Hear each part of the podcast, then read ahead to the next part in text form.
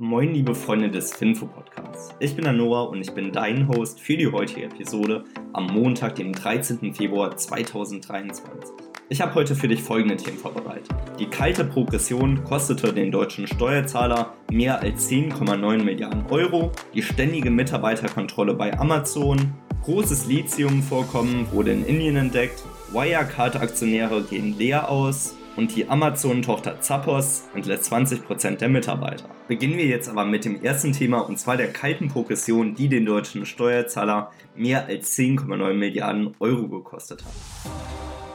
Mit einer schleichenden Steuererhöhung durch die kalte Progression hat der deutsche Staat die Privathaushalte im vergangenen Jahr laut dem IFO-Institut um durchschnittlich 325 Euro mehr belastet. Das entspricht 0,7% des verfügbaren Jahreseinkommens und die obere Mittelschicht, also mit einem Jahresgehalt von knapp 60.000 Euro, die trug im Verhältnis zum Jahreseinkommen die höchste Last. Bei der kalten Progression rutschen Steuerzahler bei einer Gehaltserhöhung in einen höheren Steuertarif und das selbst, wenn durch die Erhöhung gar nicht mehr wirklich viel übrig bleibt, weil das alles durch die Inflation komplett aufgefressen wird. Das bedeutet, dass der Staat also mehr Steuern erhebt, obwohl der Bürger real eigentlich gar nicht mehr Geld zur Verfügung hat. Und genau deswegen ist die kalte Progression ja aktuell auch in aller Munde und die FDP versucht mit allen Mitteln, das Ganze irgendwie zu umgehen. Das Ganze hat jetzt dazu geführt, dass laut dem IFO-Institut die kalte Progression vergangenes Jahr die Bürger mit rund 10,9 Milliarden Euro mehr belastet hat. Kommen wir jetzt aber direkt zum nächsten Thema und zwar der ständigen Mitarbeiterkontrolle bei Amazon.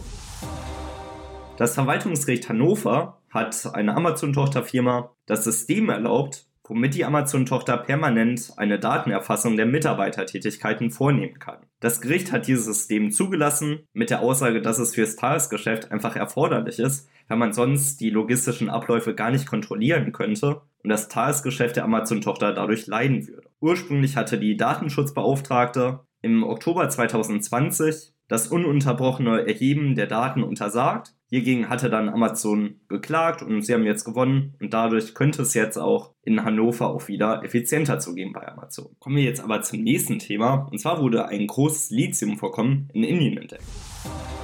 Indien hat laut Angaben der Regierung bedeutende Reserven des seltenen und gefragten Rohstoffs Lithium gefunden. Im Distrikt Riaki, also im Bundesstaat Jamui und Kaschmir, haben Experten ein bedeutendes Vorkommen von Lithium gefunden, und zwar von knapp 5,9 Millionen Tonnen. Jetzt wird erstmal ein Plan für den Abbau erarbeitet, damit man das Ganze auch dann wirklich effizient abbauen kann, aber insgesamt ist es wirklich eine tolle Meldung. Weil Lithium ist wirklich gefragt, insbesondere für die Produktion wiederaufladbarer Batterien, wie zum Beispiel auch bei E-Autos, hier wird es insbesondere verbraucht. Bislang sind weltweit circa Vorkommen von knapp 98 Millionen Tonnen bekannt, aber in der jüngsten Zeit werden auch immer mehr Vorkommen gefunden, wie auch jetzt. Aktuell ist Chile sogar der größte Beherberger hiervon, weil hier werden ca. 9,3 Millionen Tonnen noch abgebaut. Und damit kommen wir auch zum Fakt des Tages, weil in Indien, hier wurde ja das Lithium gefunden, gibt es tatsächlich mehr Mobiltelefone als Toiletten. Machen wir jetzt aber weiter, und zwar gehen die Wirecard-Aktionäre möglicherweise leer aus weil die Aktionäre von Wirecard haben keinen Anspruch auf den Schadensersatz für die Kursverluste gegen die BaFin. Das geht zumindest einem Entschluss des Oberlandesgerichts in Frankfurt als Berufungsgericht in der zweiten Instanz aus. Ein Aktionär hatte ursprünglich die BaFin wegen angeblichen Versäumnissen bei der Aufsicht und noch zusätzlichen Amtsmissbräuchen verklagt. Jetzt wurde es aber schon zum zweiten Mal abgelehnt und damit sieht es auch wirklich düster aus, dass man hier mit einer Entschädigung der BaFin rechnen könnte. Bei einer Beschwerde des Klägers könnte man jetzt nochmal in die Revision gehen, und zwar im Bundesgerichtshof, damit die sich hier nochmal als letzte Instanz hiermit beschäftigen. Aktuell sieht sie aber wirklich düster aus. Zu guter Letzt kommen wir heute aber nochmal zu Amazon, und zwar hat die Amazon-Tochter Zappos 20% der Mitarbeiter entlassen.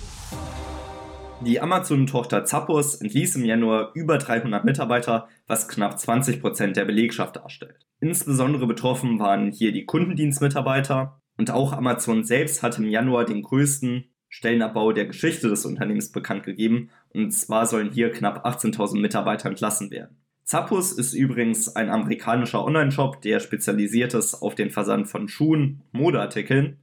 Und das Unternehmen wurde 2009 von Amazon für 850 Millionen US-Dollar akquiriert. Und das führt uns auch zur Aktie des Tages für heute, weil das ist heute die Amazon-Aktie. Amazon ist ein börsennotierter amerikanischer Online-Versandhändler mit einer breit gefächerten Produktpalette. Gegründet wurde das Unternehmen am 5. Juli 1994 in Seattle von Jeff Bezos. Bezos selbst, mittlerweile auch Gründer des Weltraumunternehmens Blue Origin, hatte vor seiner Zeit bei Amazon schon Karriere als Manager gemacht und arbeitete unter anderem für einen Hedgefonds. Zu Beginn agierte Amazon als reine Online-Buchhandlung, die dank einer großen Auswahl und niedrigen Preisen viele Kunden anlockte. 1997 brachte Jeff Bezos Amazon dann an die Börse, nachdem man bereits der größte Buchhändler der Welt geworden ist. Nach Amazons Börsengang folgte ein starkes Wachstum. Zum einen wurde das Sortiment breiter, zum anderen wurde über die Jahre in mehrere Geschäftsbereiche abseits des Online-Shoppings investiert. Von Beginn an stand dabei immer der Kundenzufriedenheitsbereich an erster Stelle. Jeff Bezos war es, der dieses Denken in die Firma gebracht hat. Ihm war die Kundenzufriedenheit immer das Wichtigste. Jede Innovation oder Investition soll die Amazon-Kunden zufriedener machen. Im Juli 2021 übergab Jeff Bezos den Posten als CEO dann an Andy Jassy und zog sich selbst in den Verwaltungsrat zurück. Amazon erwirtschaftet seine Umsätze in fünf Bereiche. Einmal Online-Stores, Third-Party Seller Services, Amazon Web Services, Subscription und sonstiges. Erstmal zu den Online-Stores. Amazon betreibt nämlich die Webseite Amazon.com und verkauft selbst über die Plattform Artikel wie Bücher, Elektronikartikel oder Kleidung für Konsumenten.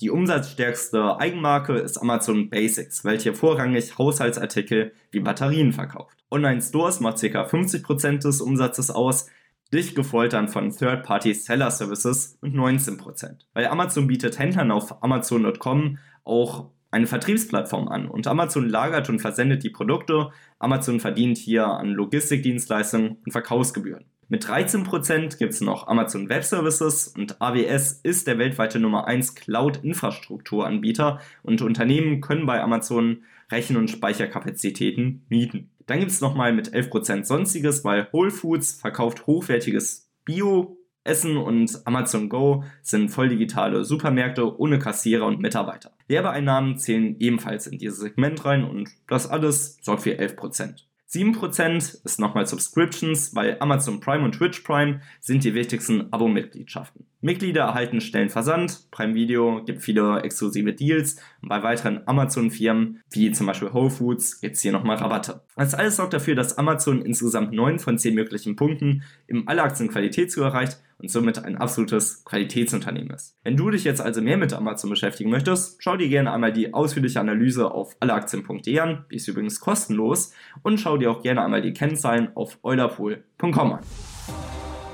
Und das war's mit der heutigen Episode am Montag. Ich wünsche euch einen wunderschönen Start in die neue Woche und macht's gut. Ciao.